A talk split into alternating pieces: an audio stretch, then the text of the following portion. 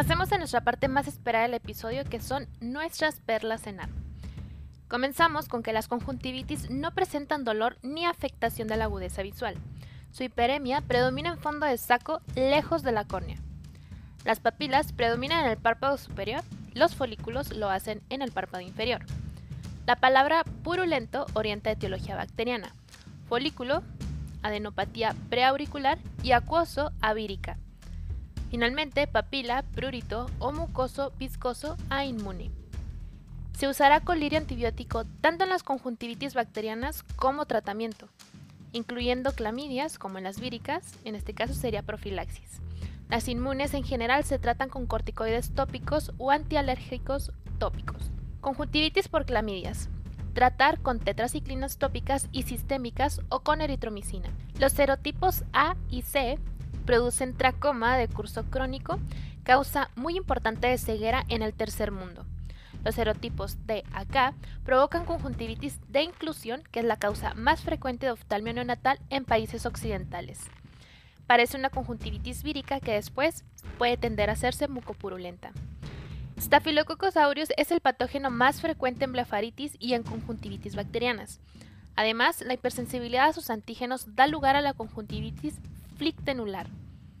Los portadores de lentes de contacto tienen mayor riesgo de infecciones corneales. El lente lo que hace es que dificulta la oxigenación de la córnea, lo que facilita la aparición de edema y neovascularización de la córnea. Recordemos que es avascular, entonces que aparezca esto puede provocarnos una opacidad. La conjuntivitis típica es la papilar gigante.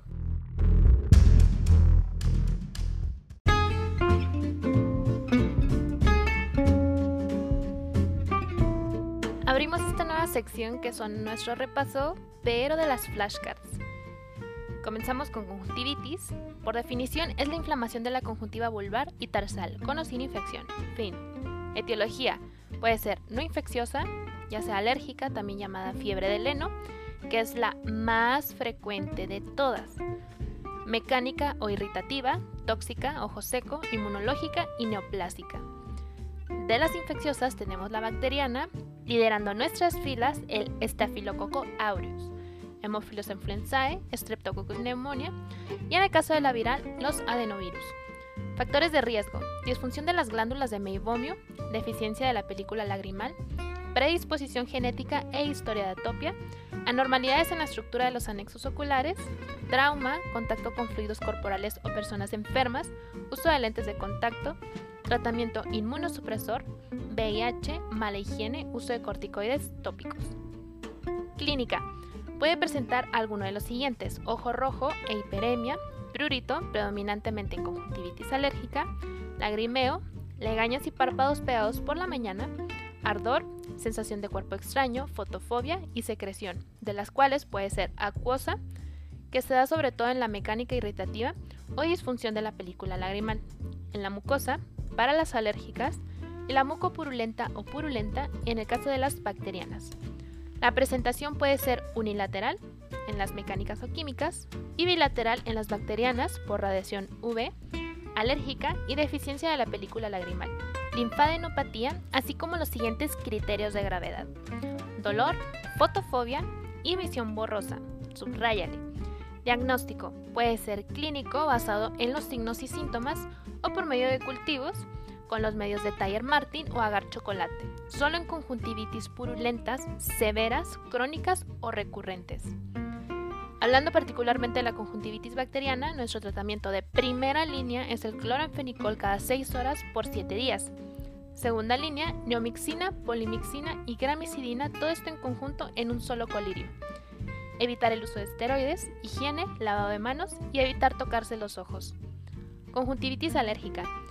De entrada, evitar los alérgenos o irritantes, el cromoglicato de sodio, que es un estabilizador de los mastocitos, o bien el uso de prednisolona que ya es un corticoide, y la alopatadina, tópica con efecto dual, antihistamínico y estabilizador de mastocitos. Conjuntivitis viral, sin dolor, sin pérdida visual, con hiperemia, secreción acuosa o mucopurulenta y legañas puede ser bilateral y asociada a enfermedad de vías respiratorias altas. Subráyale. Es autolimitada y el tratamiento consiste en lubricantes oculares y fomentos fríos. Conjuntivitis irritativa. Conjuntivitis irritativa. Usar protección contra químicos o cuerpos extraños, lágrimas artificiales, compresas con agua fría. Suspender uso de lentes de contacto por dos semanas si la conjuntivitis está relacionada a su uso, más hipromelosa. Referencia. Criterios de envío a segundo nivel falta de resolución o sin mejoría clínica en 5 a 7 días, alteraciones en la agudeza visual o dolor, presencia de reinfección o manifestaciones sistémicas. Pasemos ahora a tracoma. Definición: es una queratoconjuntivitis, inflamación tanto de la conjuntiva como de la córnea, de evolución crónica de origen infeccioso que involucra los serotipos A, B y C de clamidia trachomatis es la principal causa de ceguera infecciosa a nivel mundial. Epidemiología. Patología frecuente en zonas con deficiencias higiénicas y carencia de agua, transmitida entre miembros de la familia y comunidad a través de las secreciones oculares infectadas. Fisiopatología. Aquí lo que pasa es que los folículos del tarso superior se convierten en abscesos y luego en cicatrices. Estas cicatrices lo que nos van a originar es una erosión continua corneal la córnea se ulcera, se cicatriza y se va a vascularizar. Recordemos que no debe vascularizarse por nada del mundo porque genera opacidad. El tarso puede necrosarse y evertirse, lo cual provoca triquiasis y mayor daño corneal.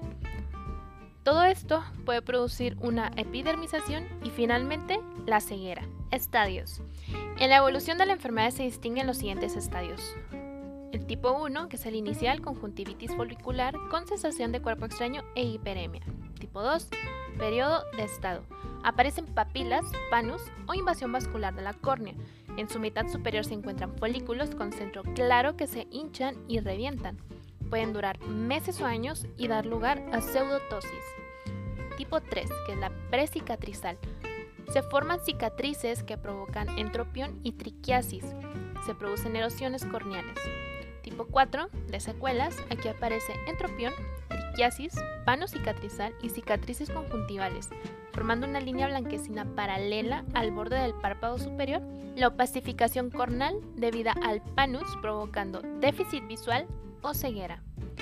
Clasificación, ya lo hemos repetido como 10.000 veces, pero una vez más para que se quede bien grabado, es según la Organización Mundial de la Salud, Tracoma folicular, fase activa de la enfermedad en la que predominan los folículos y debe encontrarse más o igual a 5 folículos de un tamaño igual o mayor a 5 milímetros.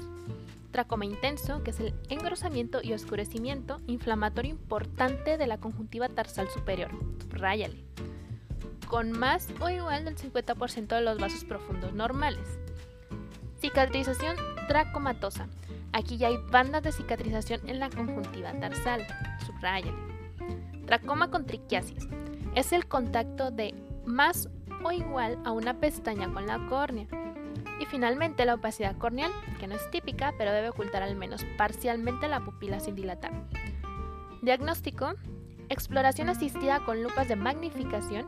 El oftalmólogo del segundo nivel debe realizar una biomicroscopía para documentar la existencia de folículos. Asistencia paraclínica, que es la reacción en cadena a la polimerasa o tinción de Giemsa, suele no emplearse. El tratamiento de primera línea y el de elección, según la OMS, es la citromicina en dosis única por vía oral, subrayale. Segunda línea, en gestantes menores de 6 meses y alérgicos a los macrólidos, se puede usar tetraciclina tópica. En caso de triquiasis, el tratamiento es meramente quirúrgico. Sí y solo si hay una inversión mayor o igual a una pestaña con roce de la córnea cuando el paciente mira hacia el frente. O bien que exista evidencia de daño corneal por triquiasis, molestia severa por triquiasis. Pingüécula. Definición es un nódulo superficial en la conjuntiva palpebral que no infiltra la córnea. Predomina del lado nasal ya que esta área es la más expuesta a la luz solar, pero también puede ser bilateral. Factores de riesgo. Exposiciones a rayos ultravioleta, climas secos, polvo, viento y soldadores. La clínica comúnmente es asintomático pero puede presentar ojo seco, ojo rojo, prurito y sensación de cuerpo extraño. Si la pingüécula llega a inflamarse, dan lugar a una mayor sintomatología e irritación ocular, conocida también como pingüeculitis. diagnóstico es meramente clínico. Su tratamiento, en caso de una pingüeculitis, se utiliza un lubricante y un esteroide tópico. En el caso quirúrgico, es para casos de inflamación crónica, como pingüeculitis crónica, si interfiere con el uso del lente de contacto o si por decisión del paciente, ya sea por estética. Tratamiento preventivo es la protección ante la luz solar e irritantes con gafas oscuras, sombrero, gorras, evitar exposición al viento, calor, radiaciones, polvo, polen y químicos. Complicación. Las pingüéculas pueden aumentar en tamaño de forma gradual en periodos prolongados de tiempo. Si crecen tanto en profundidad como en altura, pueden convertirse en un terigión. Y finalmente cerremos con terigión. Definición. Crecimiento fibrovascular excesivo de la conjuntiva vulvar que infiltra la córnea. Se observa como un pliegue en forma de ala o triangular orientado horizontalmente con la base periférica y el vértice apuntando sobre la córnea. Frecuentemente predomina en el lado nasal, ya que esta área está más expuesta a la luz solar, pero también puede ser bilateral. Factores de riesgo. Igual, exposición a rayos UV, climas secos, polvo, viento, pingüécula de larga duración. Clínica. Pueden cursar asintomáticos o producir ojo rojo, fotofobia, lagrimeo, sensación de cuerpo extraño, prurito, visión borrosa y puede inducir astigmatismo por la modificación de la curvatura corneal. El diagnóstico es meramente clínico y su tratamiento es quirúrgico. Aquí las indicaciones elementales para que pueda ser quirúrgico es que tenga síntomas persistentes, razones estéticas, distorsión de la visión, crecimiento mayor a 3 milímetros sobre la córnea, restricción de la motilidad o progresión hacia el centro de la córnea con el riesgo de afección al eje visual. Debido a que la mayoría de las pterigiones recidivan, solo se indica el tratamiento quirúrgico si hay afección de la visión o si hay alguna progresión que amenace la visión. La mitomicina C es eficaz para reducir el riesgo de recidiva. Se aplica durante el periodo intraoperatorio o en los pterigiones recidivantes, como complicaciones de este fármaco podemos encontrar la necrosis escleral aséptica y la escleroqueratitis infecciosa.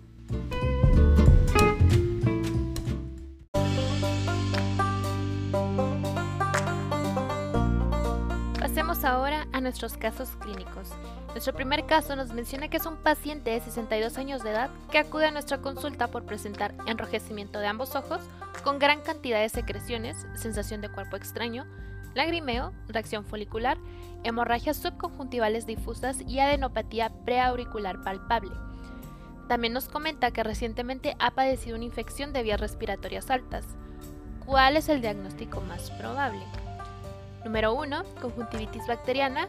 Número 2, conjuntivitis de inclusión. Número 3, conjuntivitis vírica. O número 4, conjuntivitis alérgica. ¡Excelente! La número 3, conjuntivitis vírica. Pasamos a nuestro siguiente caso donde nos mencionan que es un paciente masculino de 40 años de edad, ha vivido hasta hace 5 años en Ecuador, saludos a Ecuador por cierto, acude porque desde hace un tiempo presenta una especie de telilla en ambos ojos. Con respecto al diagnóstico y manejo de este problema, ¿cuál es la opción más completa? Número 1. Nuestro paciente está presentando una pingüécula, no es preciso hacer nada. Número 2. Presenta un terigión, es obligado a extirparlo. Número 3. Presenta un terigión, es aconsejable operarlo. Esta operación no reviste apenas riesgos. Número 4. Presenta un terigión, en su caso el riesgo es de recidiva alto, por lo que puede estar indicado usar mitomicina C durante la cirugía.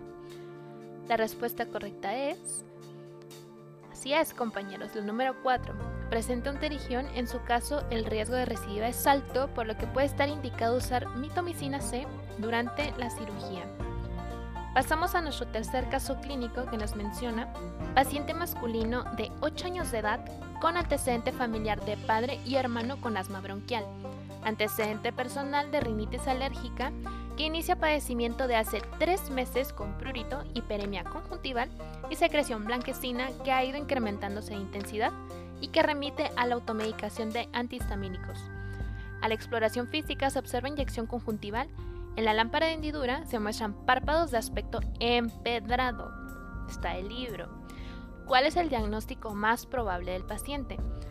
Número 1, conjuntivitis bacteriana. Número 2, conjuntivitis alérgica. Número 3, conjuntivitis vernal. Y número 4, conjuntivitis papilar gigante. La respuesta correcta es... Exacto, compañeros, me encanta que así estudien. Conjuntivitis vernal. En nuestro siguiente caso clínico, nos menciona que acude una paciente femenina en puerperio mediato de 17 años de edad con recién nacido que presenta salida de pus a nivel oftálmico. Como antecedentes de importancia, la mujer llevó pobre control prenatal y el nacimiento fue por vía vaginal. ¿Cuál es la etiología más probable del padecimiento? Número 1. Conjuntivitis gonocócica del recién nacido. Número 2. Conjuntivitis herpética. Número 3. Conjuntivitis de inclusión del recién nacido. Y número 4. Conjuntivitis estafilocócica. La respuesta correcta es... Perfecto, compañeros. La número 1. Conjuntivitis gonocócica del recién nacido. Nuestro último caso clínico nos menciona cuál es el tratamiento indicado para el padecimiento del paciente acorde a su diagnóstico. Es nuestro casito seriado. Número 1. Eritromicina tópica. Número 2. Eritromicina sistémica. Número 3, aciclovir tópico. Y número 4, aciclovir sistémico. La respuesta correcta es... Perfecto, eritromicina tópica.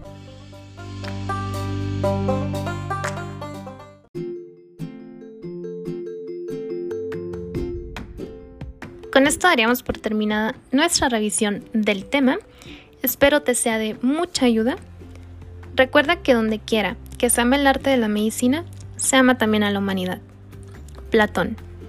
No olvides seguirme en mi cuenta de Instagram, arroba md.espinosamx, donde podrás accesar a una liga de descarga de mayor material para tu estudio, ya sea que seas médico en formación, médico interno, o te estés preparando para el examen nacional. Recuerda que el acceso a la información debe ser para todos como gremio médico. Si te gustó el capítulo, compártelo con tus colegas y nos vemos en el siguiente episodio.